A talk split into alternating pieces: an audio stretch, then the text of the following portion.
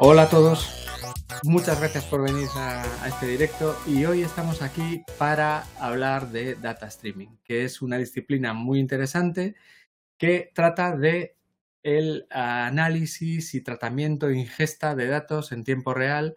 Y cuando digo datos, estoy hablando de grandes cantidades de datos, grandes que a veces, eh, bueno, a mí me parecen inimaginables hoy en día, ¿no? Todavía. Bien, y para ello tenemos a Antón Rodríguez Juste, que es eh, un experto muy experimentado en este tipo de, cuestiones. ¿Qué tal, Antón? Hola. Hola, buenas tardes, José Manuel. Pues nada, eh, para hablar de esto, nada mejor que Antón. Eh, antes de, que, de presentaroslo y que nos cuente un poco quién es, os voy a comentar una cosa muy rápida y es que hemos lanzado un podcast. ¿vale? Es decir, este tipo de eventos en directo los vamos a publicar en formato podcast a través de, eh, bueno, pues en realidad de cualquier sitio donde escuchéis vuestros podcasts normalmente. Si vais ahí a esa dirección que aparece, go.campusmvp.es barra podcast, podéis ver en todos los sitios que está, pero si lo buscas en tu aplicación te va a aparecer, ¿vale? Entonces, porque mucha gente nos ha dicho que prefiere oírnos y no estar en directo. Yo solo quería decir eso. Y venga, ya está. Doy paso a Antón. ¿Qué tal, Antón? Eh, cuéntanos un poquito quién eres, a qué te dedicas y, centremos el, tema con esto. Vale. Em, bueno, pues eso, me llamo Antón Rodríguez. Soy Principal Software Engineer en New Relic. Eh, New Relic es una empresa americana que básicamente pues, se dedica a temas de observabilidad y monitoring, monitoreo. Eh, otras empresas pues le mandan la información y los datos que generan sus servidores, sus aplicaciones, los usuarios utilizando sus servicios, los mandan a New Relic, New Relic los enriquece, los almacena y después pues te puedes conectar ahí para analizarlos, pues para optimizar tus aplicaciones, para detectar problemas, para cuando tienes problemas eh, buscar la forma de solucionarlos y bueno, pues ese tipo, tipo de cosas. En mi caso, soy Principal Software Engineer. Eso, pues es dentro de lo que es el, eh, el, ah, el, hecho, yo no, gestiono personas, no es un rol de, gestión, es un rol puramente técnico, pero al mismo tiempo es un rol de lo que llaman ellos leadership, en el sentido de que participas en las decisiones de la empresa y tienes cierta responsabilidad y se te exige cierta responsabilidad en determinadas áreas. En mi caso, llevo dos, equipos, que son el equipo que tiene la parte de, Kafka, que luego hablaremos un poquito de lo que es y que es un poco la, pieza sobre la que se construye todos los temas de streaming, y un equipo que se llama InfraPlatform, que básicamente se dedica a temas de, pues, streaming eh, y de procesar cosas que tienen que ver pues, con, la infraestructura de las empresas. Eh, soy un tío muy normal, muy campechano. Eh, aquí en la Galicia profunda, en mitad de la costa de Morte, rodeado de eh, y de vacas, o sea que nada, nada súper especial, lo digo porque hablar así de streaming y tal, como parece que hagan cosas, pero vamos, aquí de, la Galicia profunda que se dice ahora, ¿no? Pero estás trabajando con, gente, bueno, eh, tu equipo está en Estados Unidos y repartido por el mundo, ¿no? la mayor parte del equipo está en Estados Unidos, eh, las oficinas están sobre todo en Portland y en San Francisco, eh, pero también tenemos equipo, un equipo, unas oficinas bastante grandes en, Barcelona y en Israel. ¿no? En mi caso, gran parte del equipo está en Estados Unidos, o sea que eso significa que suelo trabajar por las tardes y por las noches, eh, pero también hay una parte del equipo, eh, concretamente el de Infraplatform, que está en, Barcelona. O sea que es un ambiente bastante, bastante variado de gente y muy interesante en ese sentido. Y antes de estar en New Relic, que bueno, a, muchos de nuestros, eh, de, la, gente que nos está oyendo, seguramente le, suena porque es una herramienta principalmente para desarrolladores. También estuviste trabajando en temas de data streaming y análisis en tiempo real en, empresas potentes como por ejemplo Inditex, ¿no? Eh, que, dices, bueno, es una empresa de moda, pero tiene un factor tecnológico importantísimo, es parte de su éxito, de hecho. ¿no? Sí, sin ningún tipo de lugar a dudas, ¿no? La parte de tecnología está muy embebida. A mí me llamó mucho la atención cuando hice las eh, prácticas en las tiendas, porque vas unos días ahí en la tienda y estás mm. haciendo trabajo de tienda, ¿no? A mí me tocó el almacén y acabé hecho Conozco más gente que estudió, o sea, perdón, que trabajó en Inditex en puestos de todo tipo y todo el mundo pasa por la tienda. Es una cosa que es súper llamativa. Me parece que es estupendo eso. Mm. Es una experiencia súper interesante. A mí me, gustó mucho. Además, conocí gente mm, pues, que, me, que me gustó mucho trabajar con ella. También digo que acabé agotado y fue muy interesante ver eh, pues, cómo se aplica la tecnología en, un sector como el, como el de retail. ¿no? Porque ya ves que todo el almacén es con tecnología, toda el tema de si tienen una prenda, si no tienen una prenda, cómo la siguen por todos sitios. La verdad que me, me, gustó mucho. Yo estuve dos años en Inditex, una gran experiencia, eh, también un poco pues, eh, en temas de streaming y, liderando una de las plataformas de, de, Kafka. Y bueno, pues ha sido una, una, muy buena, una muy buena experiencia.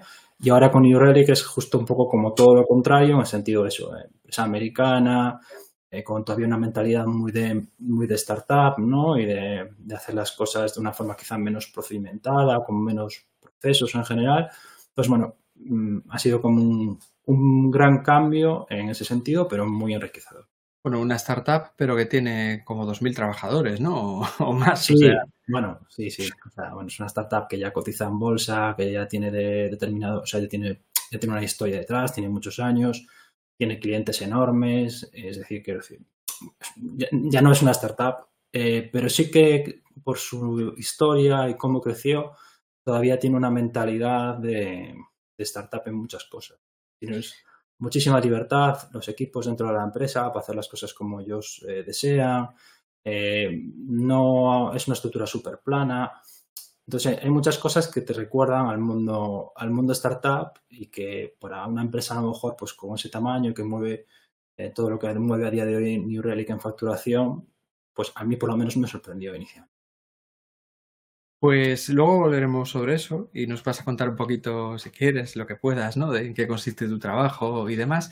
Pero antes, si te parece, para que nos enteremos todos, yo incluido, a ver si centramos un poquito qué es esto del data streaming. Y por cierto, aprovecho la ocasión para decirle a los que nos están viendo y escuchando en, directo que hagan preguntas, ¿vale? Y si, os surge alguna inquietud y demás, y es interesante, la, plantearé aquí, la veremos y, podrás contestarles también, ¿vale? Entonces, ¿qué es esto del data streaming, no? O sea, ¿tiene algo que ver con el streaming que hace, pues eso, HBO, Netflix o uno de estos o nada que ver? Mm, muy poquito que ver. Eh, tiene una cosa en común, que es, igual que el streaming y las cosas en directo son difíciles, el streaming de datos, por el hecho de que también estás en directo, también tiene sus dificultades, ¿no? Em, para definirlo, a mí me gusta utilizar un caso de uso que me parece que es muy cercano para muchas empresas, que es, eh, bueno, pues en muchísimos sitios a las 8 de la mañana se generan unos reportes que se envían a todo el mundo y la empresa empieza a funcionar, ¿no? Pues las ventas del día anterior, los movimientos de logística, las quejas de, los usuarios, todos esos informes, pues a las 8, 8 y media, 7 y media, salen en masa, pueden ser pues PDFs o Excels que llegan a todo el mundo, la gente los abre y ahí empieza a trabajar, ¿no? Hmm. Para que esos informes se generen, eh, típicamente lo que se hace por detrás son unos procesos que se ejecutan típicamente por la noche y que todas las noches se van ejecutando y cogen datos de los distintos sitios, los procesan y generan los informes que luego se envían.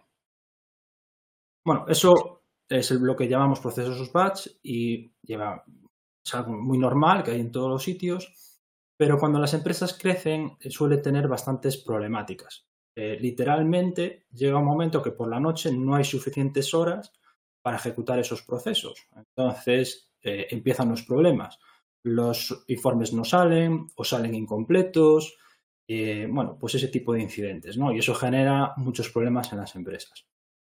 Una de las soluciones para resolver eso es lo que llamamos streaming. ¿Qué es el streaming? Pues es, en vez de generar esos informes a las 8 de la mañana y estar por la noche moviendo datos, lo que hacemos es que los datos, en cuanto están disponibles, ya se empiezan a mover, a transformar y a procesar. Cada vez que un usuario hace una venta, cogemos ese dato y ya lo procesamos y lo llevamos al sitio donde va a ser utilizado.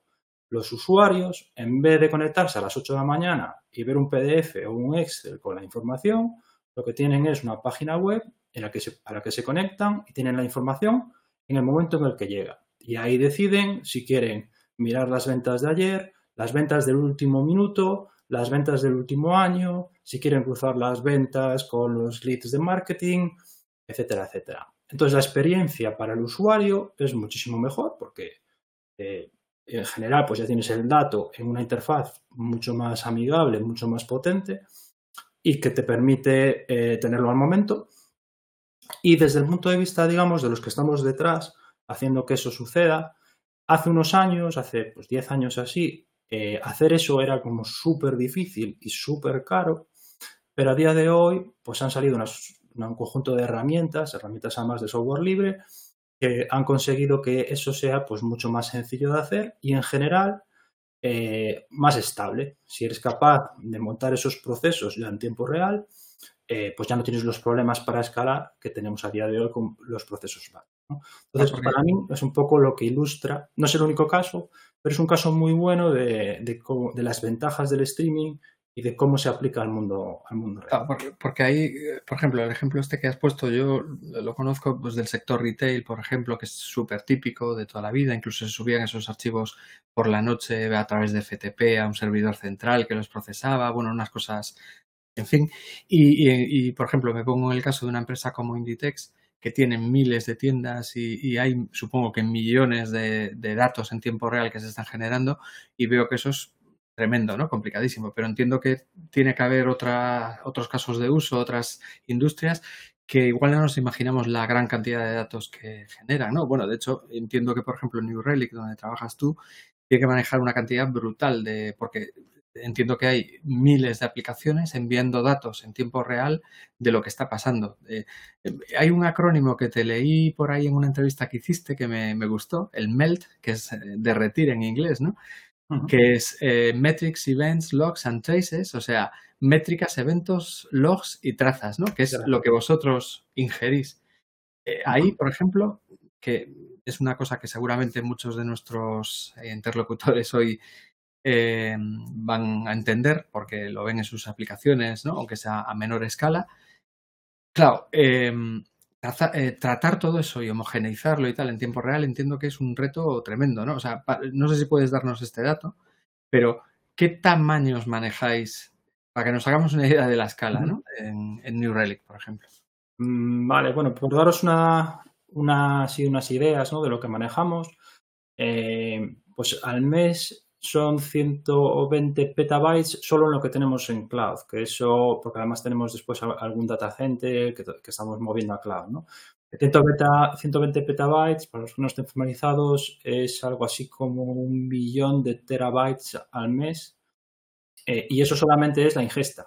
Después, obviamente, pues en el almacenamiento y demás. Eh, para, no sé, por poner un poco en contexto del volumen que es eso, eh, solo en Kubernetes eh, tenemos alrededor de 20.000 em, nodos y unos 150.000 pods y esto hace unos meses. Ahora mismo yo creo que el volumen es bastante, o sea, ha ido creciendo, ¿no? Es, brutal, la verdad. Yo, yo había oído que recibíais en torno a 2.000 millones de datos por minuto, una cosa así, y me había hecho así la, cabeza. Porque me parece o sea, es un, es un chorro brutal de, de información.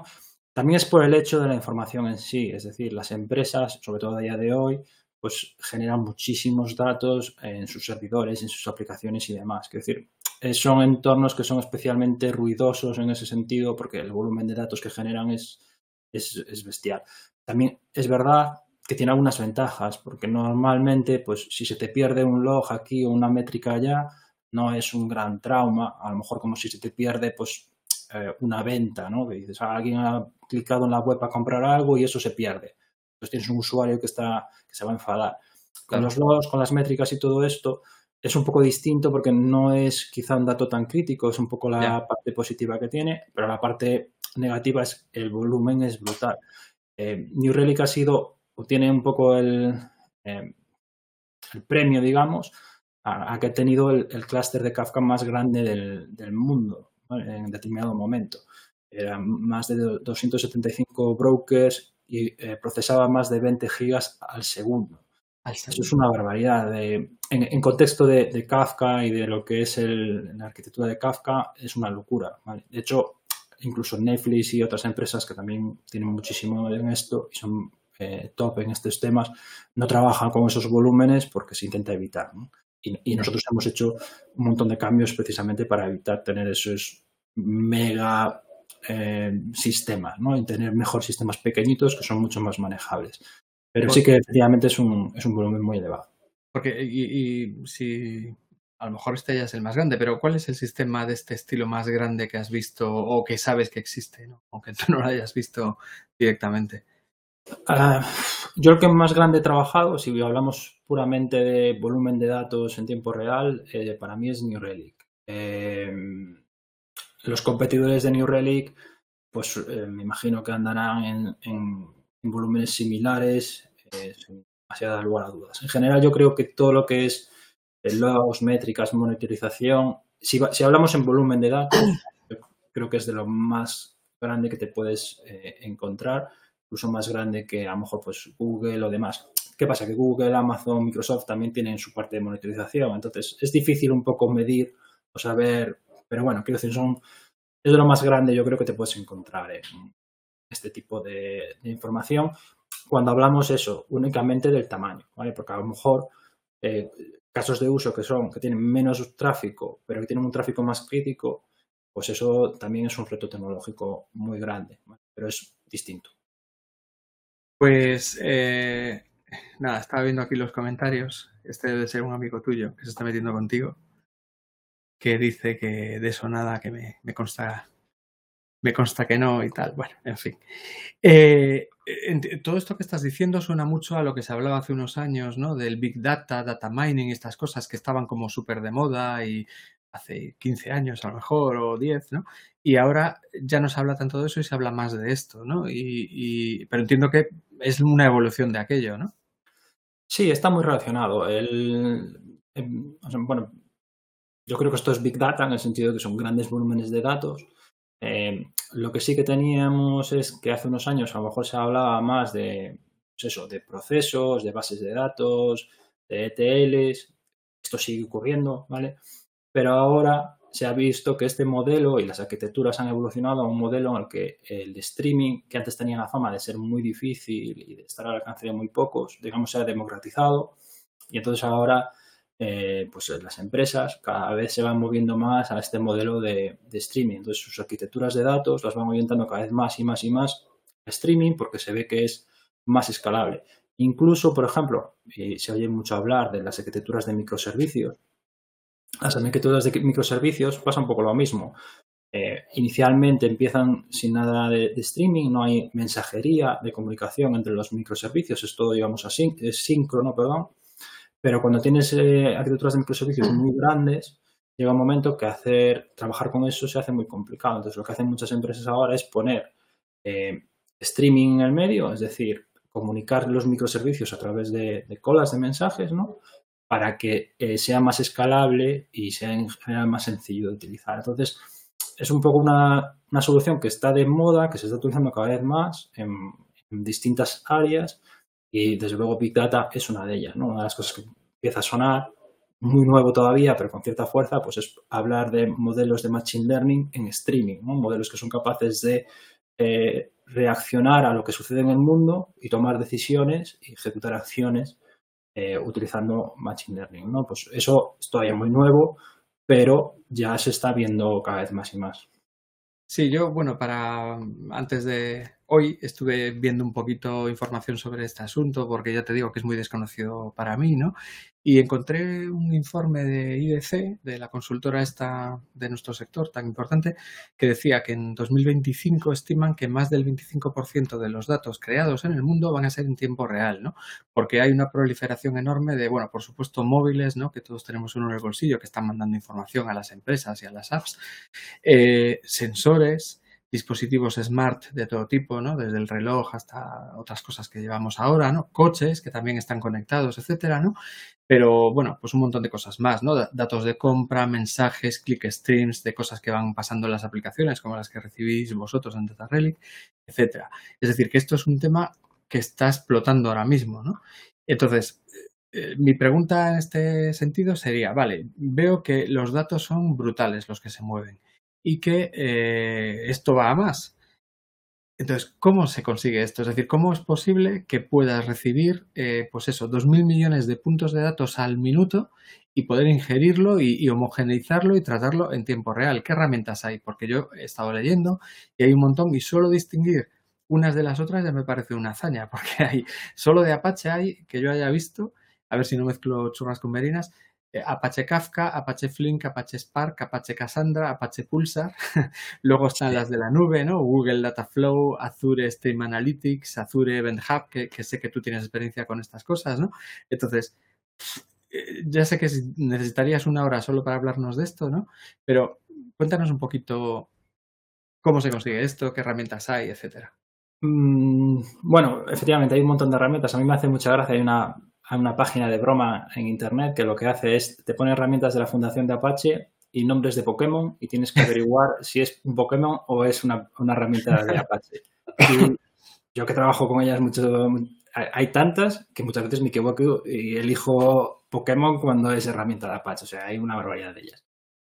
Em, pero sí, decir que eh, bueno, pues no sé, en los últimos 10 años para aquí ha habido una explosión de, herramientas, principalmente porque muchas empresas de las más top han hecho esas herramientas open source y las han donado a fundaciones como la Fundación Apache.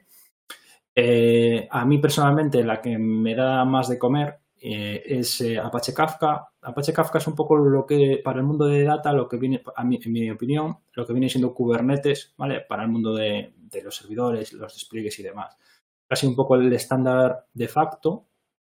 Y básicamente es una base de datos, pero orientada a tiempo real. Entonces, eh, a la hora de leer, no te permite hacer cosas muy elaboradas, pero puedes escribir muy, muy, muy, muy rápido, ¿vale? Y leer de una forma eh, también muy rápida, ¿no? Está muy orientado a eso, a, poner cosas que van a estar ahí un tiempo y luego van a desaparecer porque otras aplicaciones las leen, ¿no? Entonces, es un poco como la pieza fundamental eh, sobre la que luego se basa otras herramientas y, otras, eh, y, otros servicios. Eh, y es quizá un poco la que más se ha popularizado estos años. El otro día leía un informe del trabajo eh, mejor pagado en Estados Unidos, ¿vale? no en Europa, pero en Estados Unidos.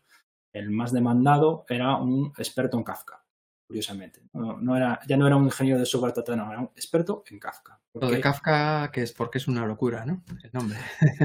A ver, es un sistema complejo porque son sistemas distribuidos. Eso significa que se ejecutan en, múltiples sitios y que tienen que tener una gran coordinación. Entonces, no es un sistema, eh, digamos, eh, trivial de utilizar. No es un sistema que yo le recomendaría a una pyme montárselo a él, ¿vale?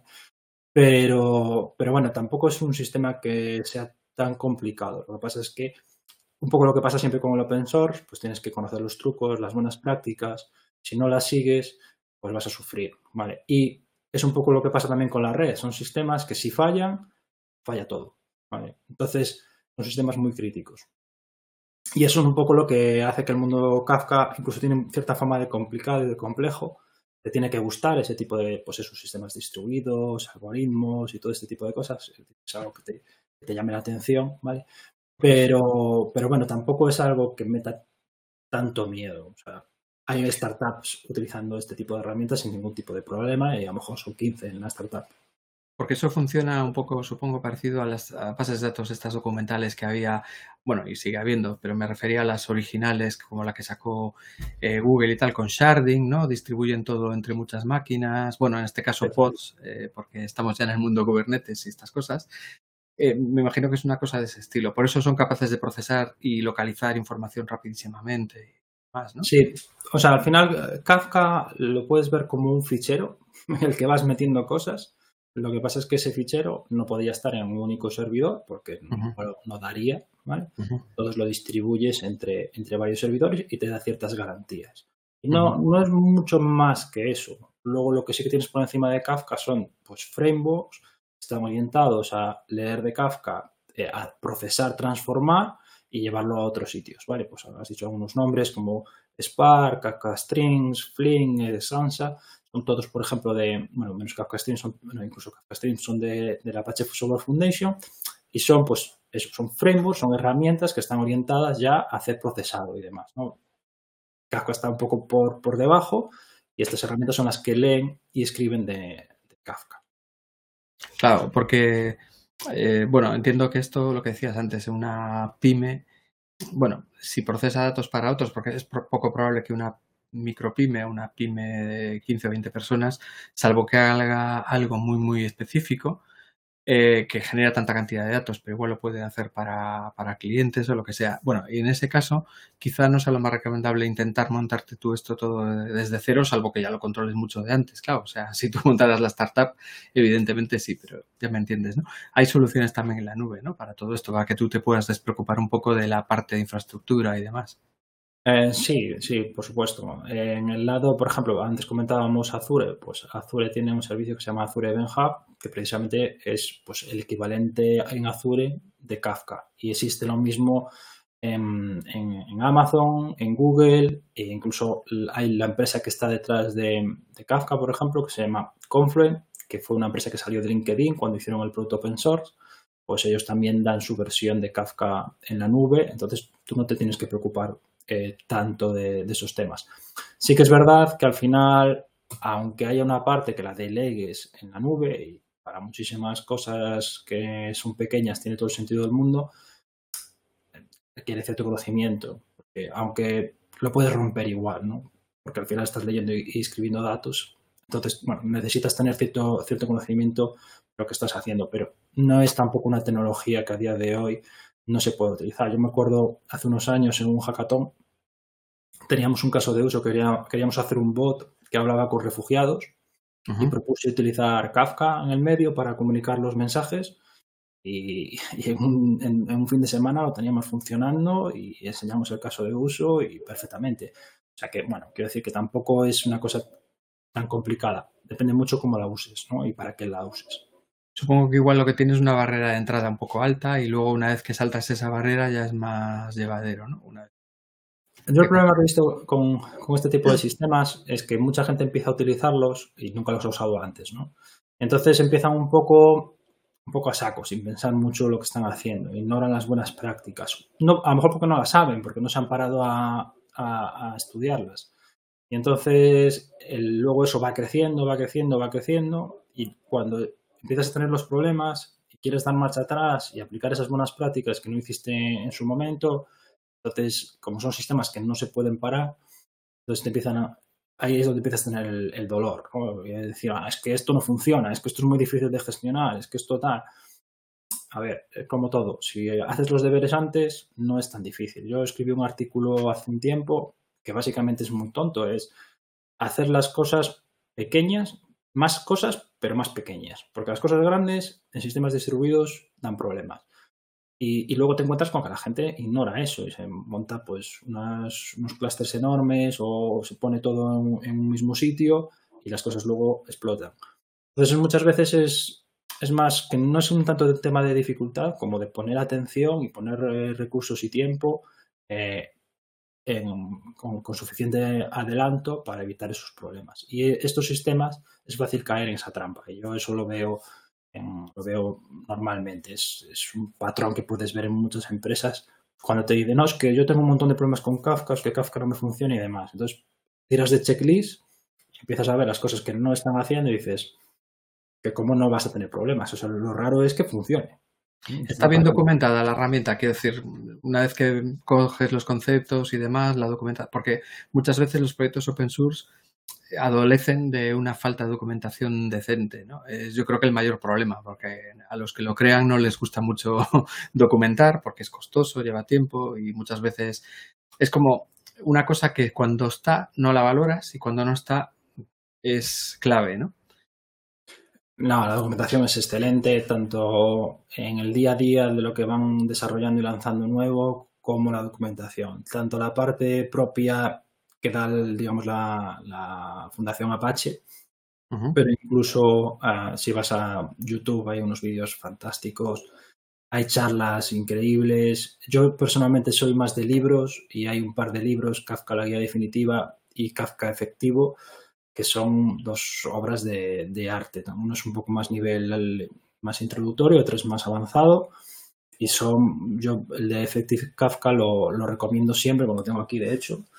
Lo uso, lo uso periódicamente porque muchas veces la gente me pregunta cosas y ya no me acuerdo y me voy al libro, miro el capítulo y digo, optimización de no sé qué, es que está aquí, ¿sabes? No necesitamos reinventar la rueda, ya, no, Los libros... alguien se lo ha currado.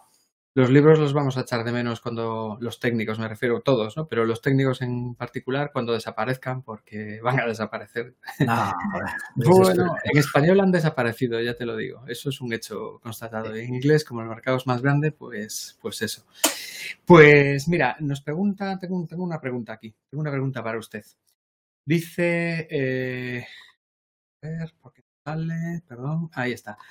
Dice Luis, eh, si eh, respecto a lo que yo te preguntaba de mm, Kafka y soluciones similares en el cloud, si nos podrías dar una pequeña, una, una idea de, de, cuánto podría costar eso, o sea, de los costes que puede tener eso. Vale, eh, bueno, básicamente en el modelo cloud eh, es todo pago por uso. Entonces va a depender de cuánto tráfico, cuánto consumas en, en cloud va a costar más o menos. Después ahí tampoco te puedo dar unos datos concretos. Lo más fácil es irte a las propias herramientas. Todas tienen en cloud, tienen un, analizador que te permite decir, pues oye, cuánto tráfico quiero meter, cuánta CPU voy a consumir y con eso ya te da una estimación. En general, eh, yo no diría que es un... No son, los servicios de streaming en general no son especialmente caros, pero depende mucho de lo que metas ahí y de cómo lo metas. Pues, por ejemplo, una cosa que, que, normalmente hacemos, pero que curiosamente no hace todo el mundo, es cuando tú vas a mandar los datos, en vez de mandarlos tal cual, los mandas comprimidos, ¿no? Pues uh -huh. un fichero. Pues en streaming haces la misma, la misma película, ¿no? Entonces, claro, si tú mandas las cosas comprimidas, pues el coste que vas a tener a los servicios de cloud es mucho más, eh, mucho más reducido.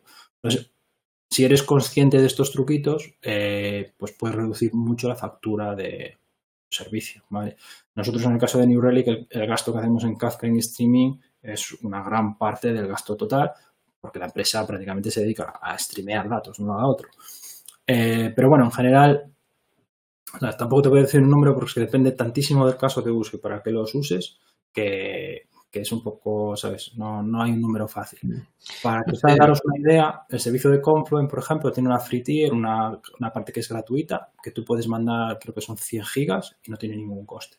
100 gigas ya son, o sea, ya puedes mandar ahí cosas. Si estás pensando en un sensor de tu casa, mandar 100 gigas mm, es difícil que ves eso. Sí, de, de hecho, eh, bueno, yo lo que estuve viendo en New Relic, por ejemplo, ¿no?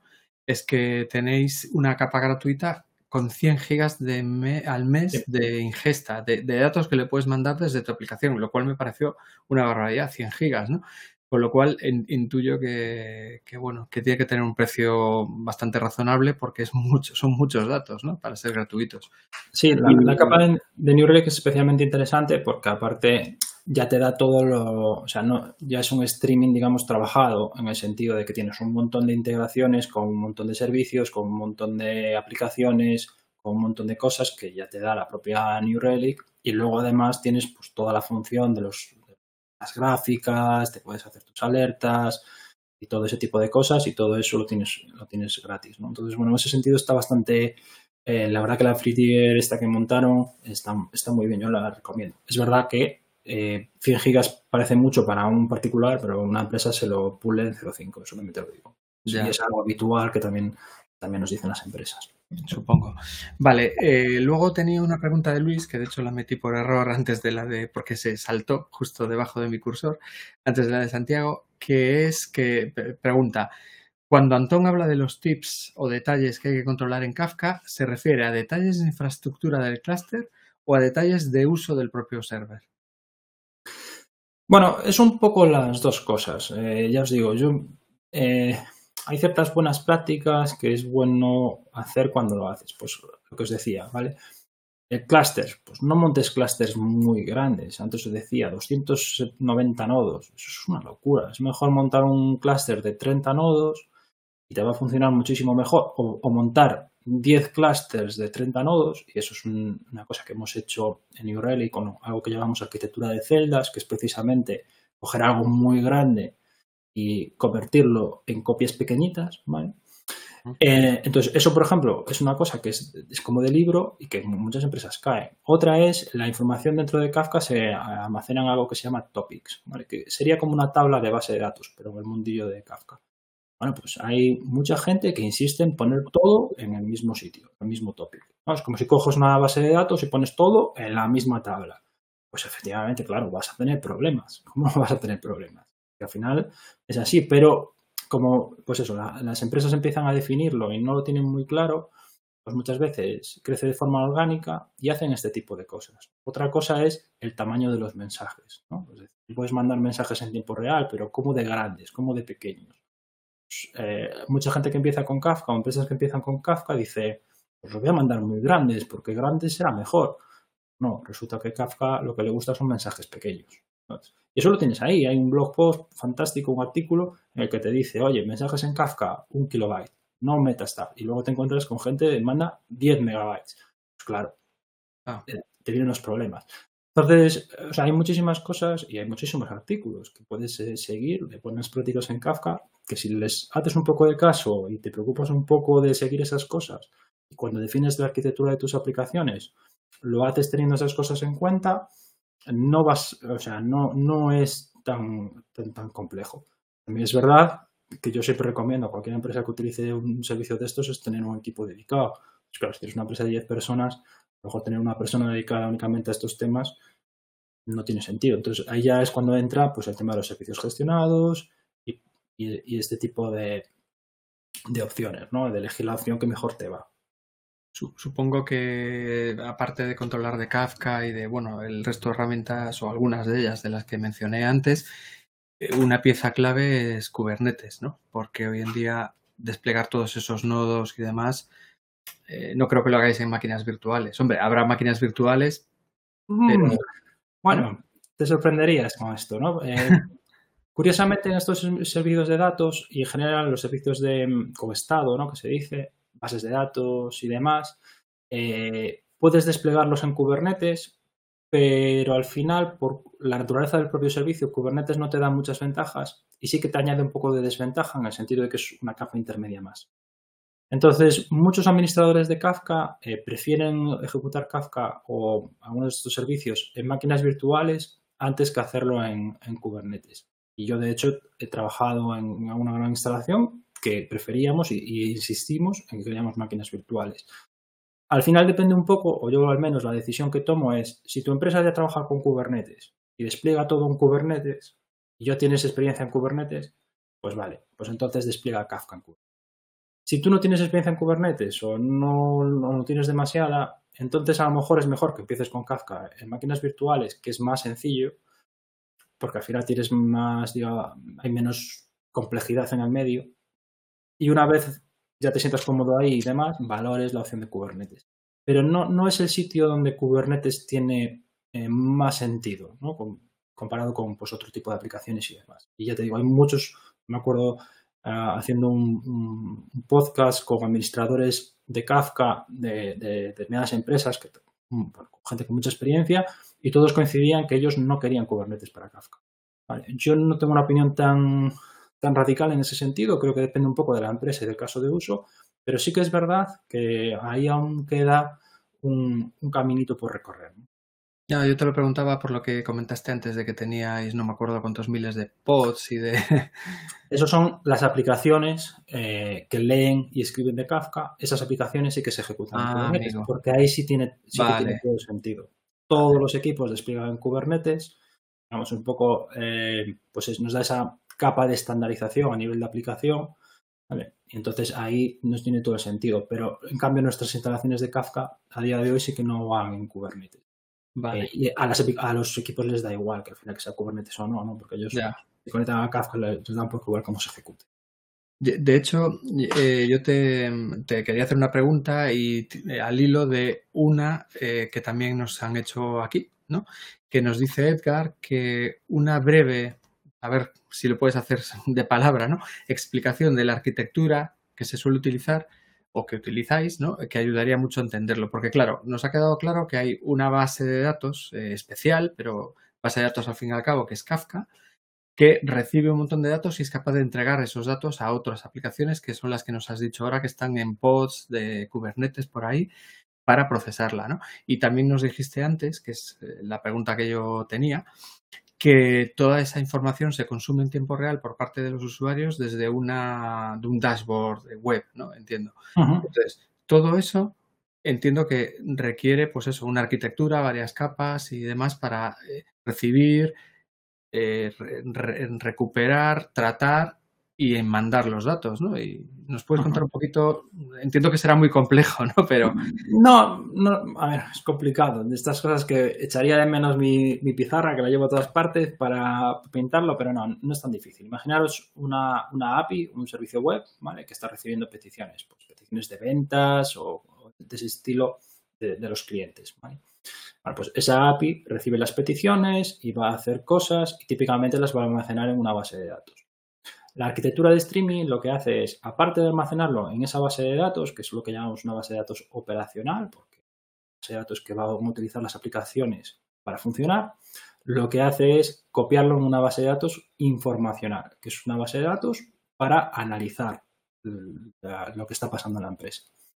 Entonces, el proceso de streaming lo que hace es este servicio, en vez de, además de ponerlo en la base de datos, pone lo que llamamos un evento en Kafka. ¿Vale? Ha dicho, pues, el usuario Antón ha, hecho, ha comprado unas playeras y lo pone en Kafka.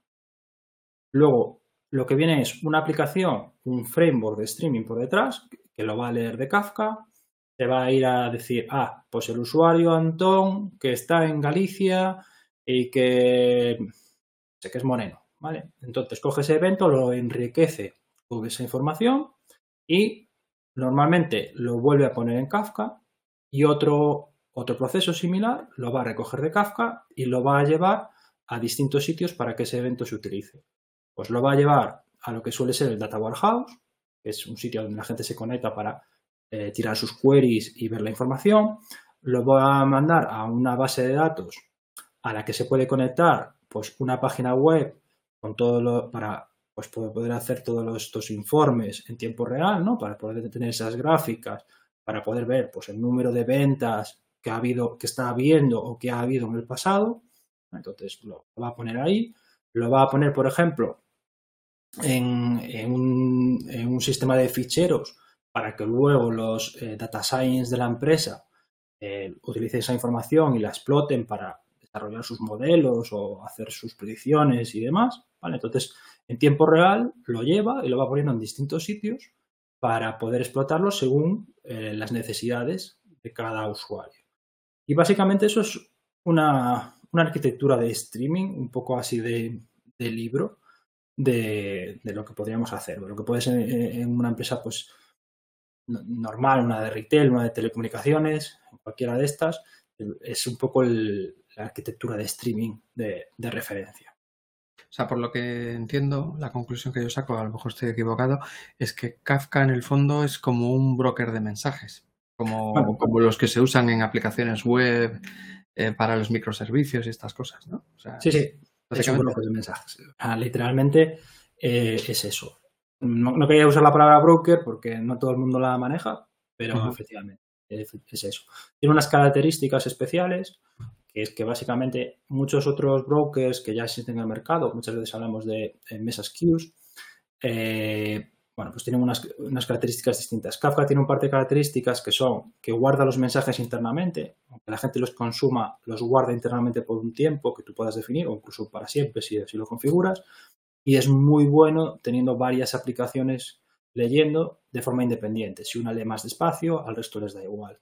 Entonces es un sistema que tiene esas características que lo hace ideal para estos tipos de, procesos de streaming que precisamente necesitan eh, tener esas capacidades. Y mm, bueno, nos pregunta Edgar también, eh, puedes contestar a lo mejor con un sí, un no y poco más, si Kafka es lo mismo que Kinesis. Kinesis es un servicio gestionado de Amazon eh, que proporciona una funcionalidad muy similar a Kafka, ¿vale? Pero que por debajo no es Kafka, es algo distinto. O sea, la funcionalidad es la misma, pero con otra tecnología propia de Amazon. Kafka es un proyecto open source que da esa funcionalidad, pero que tú te lo puedes bajar y instalar en tu ordenador si quieres. Vale. Eh, pues tengo una pregunta más de Diego eh, que tiene que ver con las herramientas y luego tengo otra de Pablo que tiene que ver ya con los usos y tal, que me parece también muy interesante. Entonces te, transmito la de Diego. Dice, ¿qué opina, eh, o buenas Antón, qué opinas de Red Panda como alternativa a Kafka? ¿Lo has probado? Y dice, supuestamente se promocionan como una alternativa más sencilla, rápida y con menos coste operacional y 100% compatible con el API del broker de Kafka. Me parece que Diego sabe bien lo que es eh, Red Panda. Em, sí, Red Panda básicamente, bueno, os decía, Kafka es un poco el estándar, ¿no? En el que se construyen a día de hoy las arquitecturas de datos. Al igual que Kubernetes es lo suyo. Eh, ¿Qué pasa? Kafka no es la única opción que hay. hay. Hay alternativas. No son tan populares, pero existen. ¿no? Pulsar, comentaste antes, es una de ellas. Y hay una empresa que, se, que ha montado esto de Red Panda. ¿Qué es Red Panda? ¿Qué es lo que han hecho ellos? Han hecho, han implementado la API de Kafka, pero por debajo lo han rehecho todo de cero, ¿vale? Y además eh, eh, Kafka está hecho en, Java y en Scala y esta gente lo ha hecho en, en C++. Y lo que han intentado es un poco simplificar el despliegue de Kafka, es eh, hacer que sea pues un, digamos, un único binario y que la coordinación y lo que tienes que entender sea más sencillo. ¿Vale? Intentar un poco simplificar la, operación. Y esto es lo que han montado de Red Panda. Es algo que está empezando a sonar cada vez más. Es interesante porque es compatible. Entonces, las cosas que antes escribían a Kafka, ahora lo pueden hacer a Red Panda y no deberían de necesitar ningún cambio. Para las empresas, imagínate cambiar todo lo que escribe a Kafka de un día para otro, sería una locura. Entonces, el, hecho de que sea compatible con la API, pues es, es muy interesante. Eh, yo lo conozco, no lo he utilizado, principalmente pues porque es algo muy nuevo todavía, es una empresa muy pequeña, aunque la han adquirido ahora una empresa más grande. Y claro, a la hora de montar algo de esto, pues no quieres ser el primero. Ya. quieres que sea algo que esté muy probado y que si necesitas ayuda puedas contratar a alguien y demás. Entonces, lo que hasta ahora siempre me ha tirado un poquito para atrás de estas cosas es precisamente ese ese, riesgo, ¿no? que no quieres jugártela, pero tiene muy buena pinta y conozco a alguna gente que ha hecho pruebas de concepto y, demás y, la verdad que el feeling es, bueno, es positivo. Conozco a Alessandro Gallego, que es uno de los, fue el desarrollador original de él y lo controla muchísimo. O sea que tiene buena pinta, lo que pasa es que es eso, es algo muy nuevo y todavía, no, digo experimental, pero que, que, si eres un poco así gallina como yo, que no, sabes que no quiero que me despierten a las 4 de la mañana, pues bueno, eh, te lo tienes que pensar un poco bien. Digamos que los experimentos con gaseosa. A ver, quiero decir, es una empresa, ya, ya tiene clientes, hay gente usándola, tampoco es tan, tan loco, pero bueno, yo quizá en esto soy un poco conservador. ya, lo viste antes con lo de Kubernetes y tal. Eh, mm. eh, siempre decimos en, lo mío, siempre decimos que nosotros queremos ser aburridos. No. pues eso. Vale, pues mira, nos pregunta Pablo si podrías poner un ejemplo sencillo de aplicación de esta tecnología para una pequeña empresa y nos da un caso concreto que entiendo que debe de ser el suyo, que es eh, para una pequeña empresa española, por ejemplo, de ventas a restauración, algo que motiva al empresario a interesarse e invertir. Es decir, la idea supongo que es cómo le vendo yo a mi jefe, eh, que trabaja en una empresa de ventas a restauración, un proyecto de este estilo, ¿qué ventajas podría tener para una empresa? Me parece una pregunta muy, muy buena. Vale, lo que pasa es que no entiendo muy bien. Ventas a restauración es eh, una empresa que vende cosas a empresas de restauración o es una empresa de restauración? No, me imagino que será un proveedor de hostelería, ¿no? Que le venderán de todo y, le estarán recibiendo pedidos. No sé, eh, Pablo, si nos lo puedes aclarar en los comentarios, lo traslado. si no, pues piensa en un caso cualquiera, aunque no sea ese, de, una empresa. Un caso de hostelería que además me gusta porque es un caso eh, que, que, conozco en ITS y que lo contó un compañero en una, en una conferencia, Julio, que además es un fenómeno el tío, eh, que básicamente es eh, las colas, ¿vale? Que pueda haber en un restaurante o una tienda para, para pagar, ¿no? Pues la idea de esto es en tiempo real ver cuánta gente hay en, la cola, ¿vale? O en las colas, en las distintas cajas, y en tiempo real eh, mandar esa información, analizarla, ¿vale? Y con unos algoritmos que en su día desarrollaron con el MIT, eh, decidir en qué momento es óptimo añadir o quitar un cajero o una cajera nuevos, ¿vale? De forma que minimizas el tiempo de, que la gente está esperando en la cola.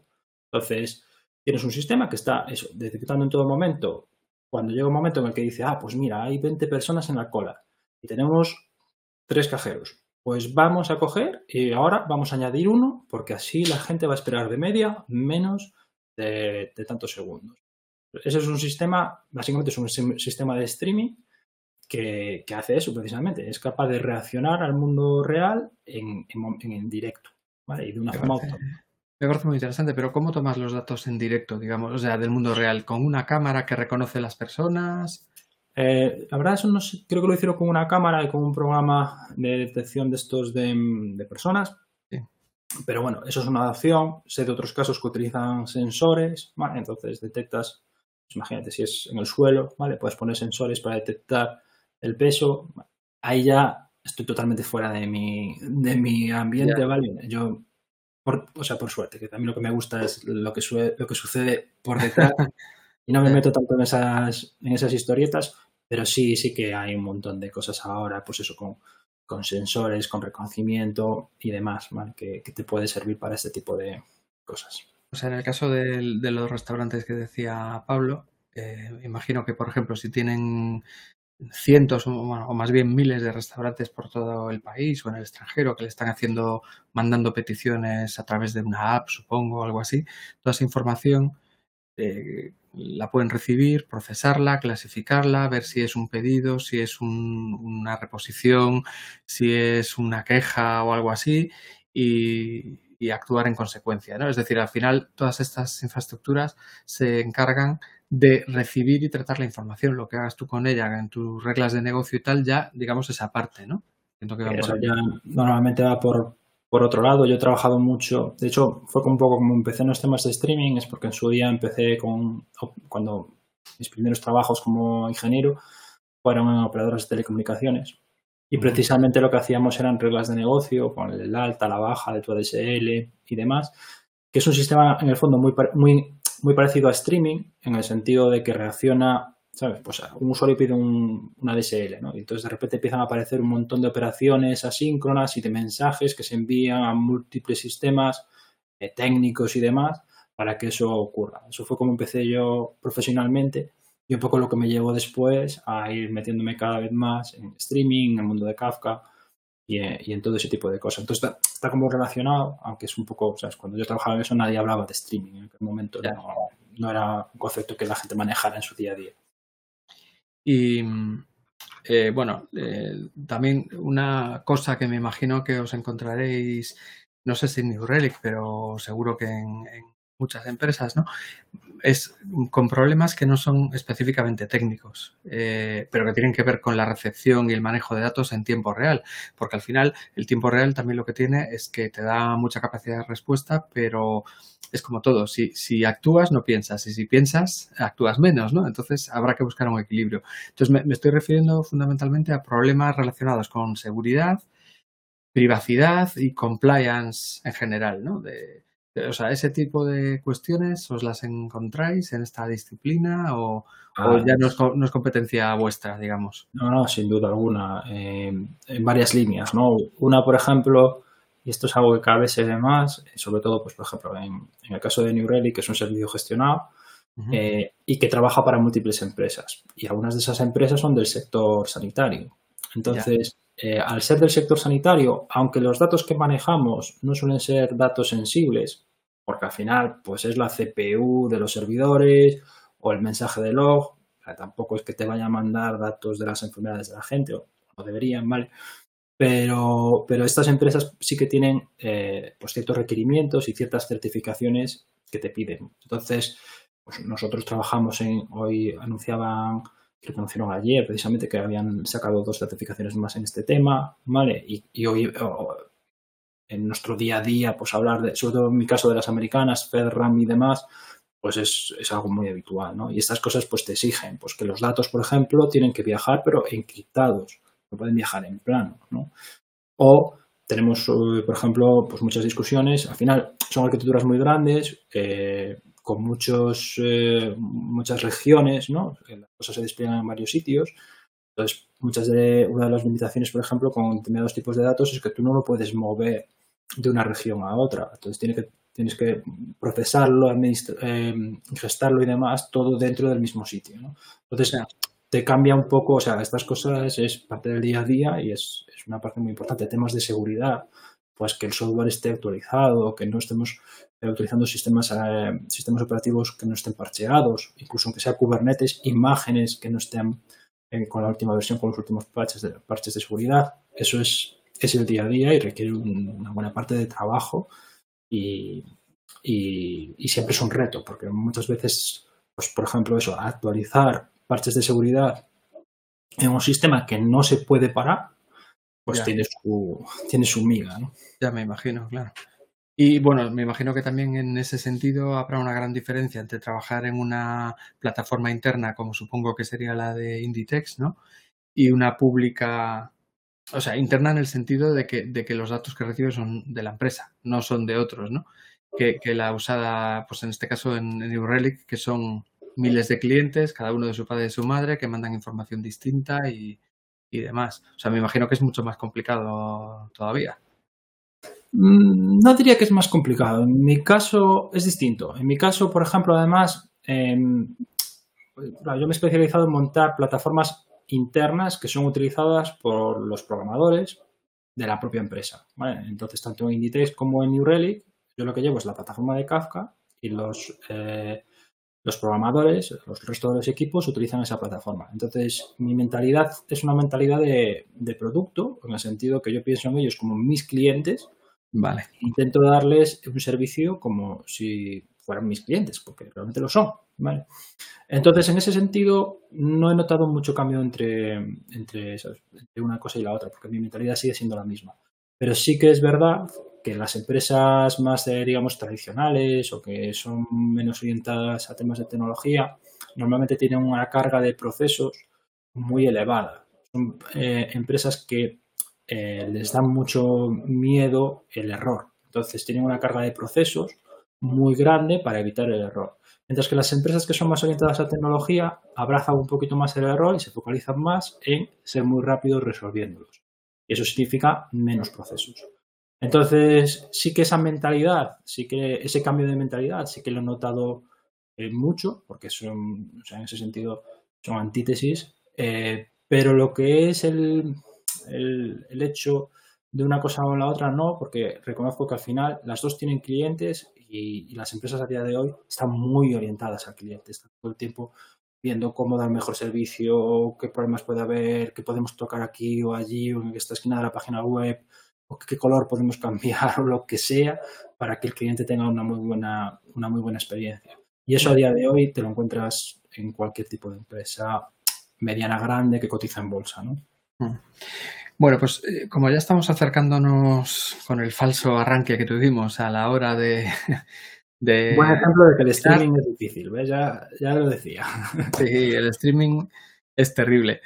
Eh, entonces, te quería hacer dos preguntas, a ver si puede ser más o menos breve. Bueno, espera, me, me, me preguntan una cosa, nos preguntan una cosa, te la voy a, trasladar y te hago las preguntas que quería hacerte yo, ¿vale? Nos pregunta Sam eh, si consideramos o consideráis, perdón, usar o probar Apache Pulsar. Eh, sí, bueno, de hecho tengo una charla en el Pulsar Summit y, una charla que he hecho ya en varias conferencias, en la JBCN y en, The Box, eh, comparando Pulsar y Kafka. yo le llamo una comparación gentil porque a mí no me gusta el rollo de esto es mejor que lo otro, tal, intentando un poco explicar las diferencias y cuándo tiene una más sentido que la otra.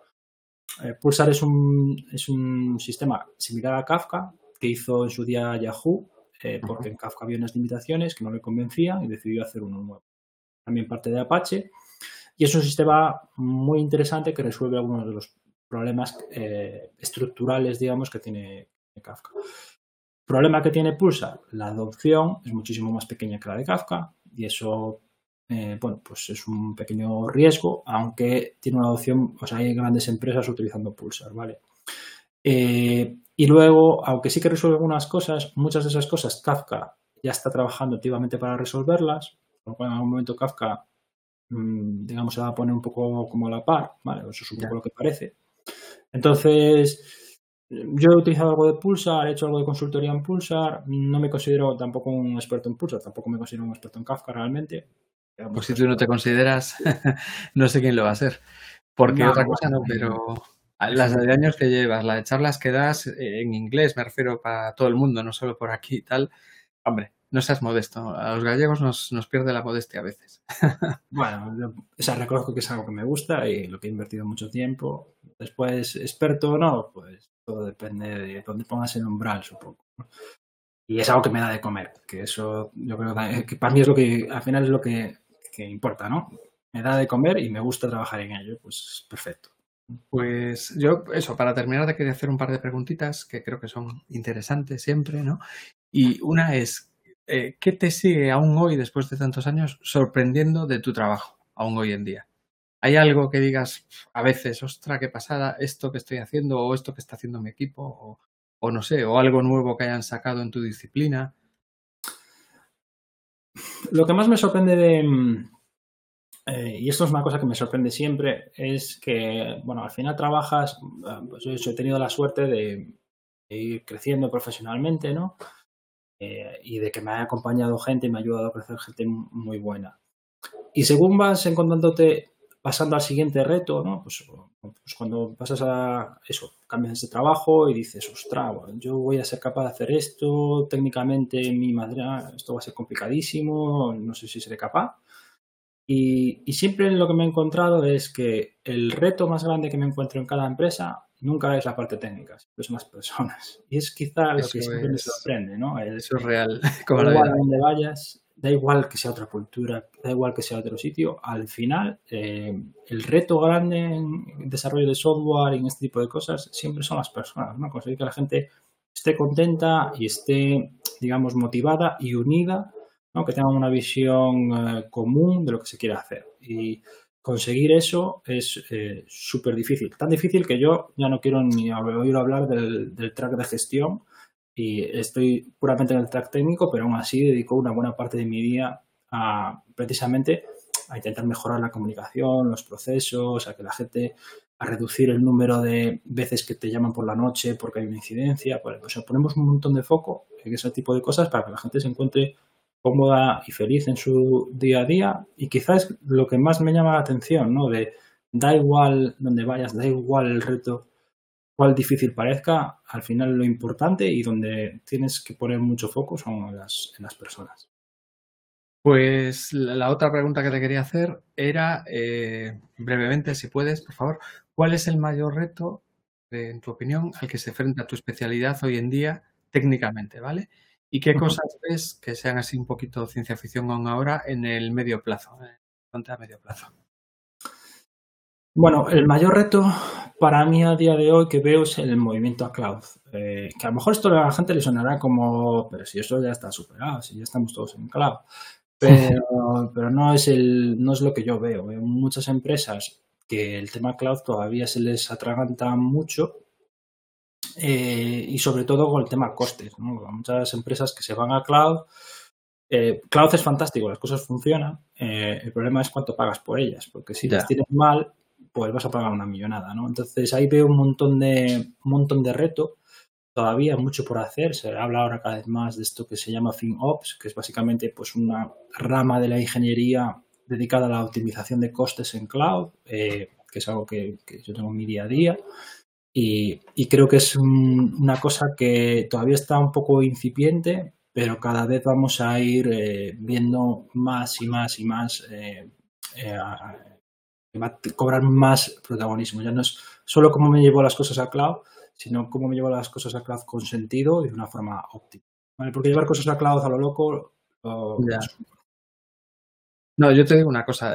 Nosotros hace años teníamos un rack así de servidores con un montón de cosas y demás que nos salía, bueno, un dinero, pero ahora en el cloud gastamos más.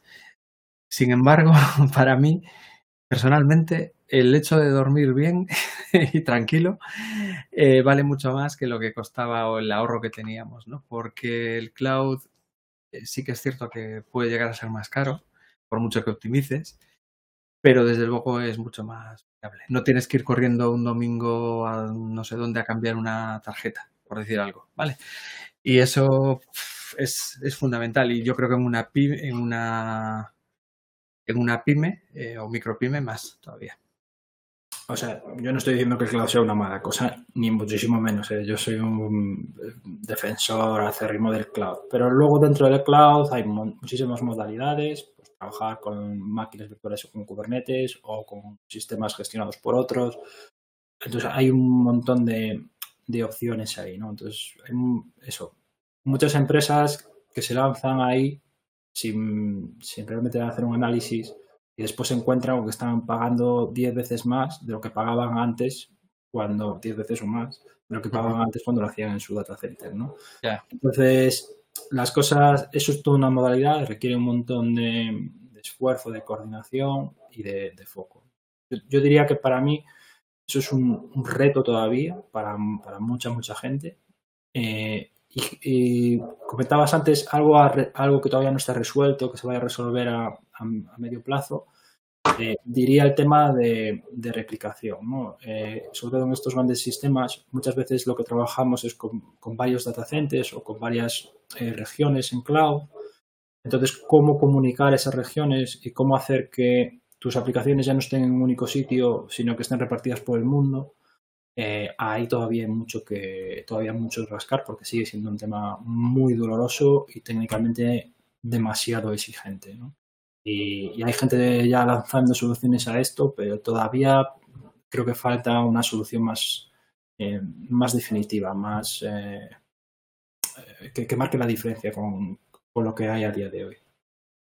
Bueno, pues en fin, ha sido muy breve y no hemos podido profundizar mucho en el tema, lógicamente. Pero bueno, espero que haya servido para que al menos los que no sabían de qué iba todo esto del data streaming y eh, análisis en tiempo real de datos y tal, tengan ya al menos una, una idea de cómo funciona, de qué herramientas se usan, de la arquitectura y demás. Te agradezco un montón tu tiempo, que además ahora es hora de trabajar en San Francisco, así que estamos robando algo de tiempo ahí.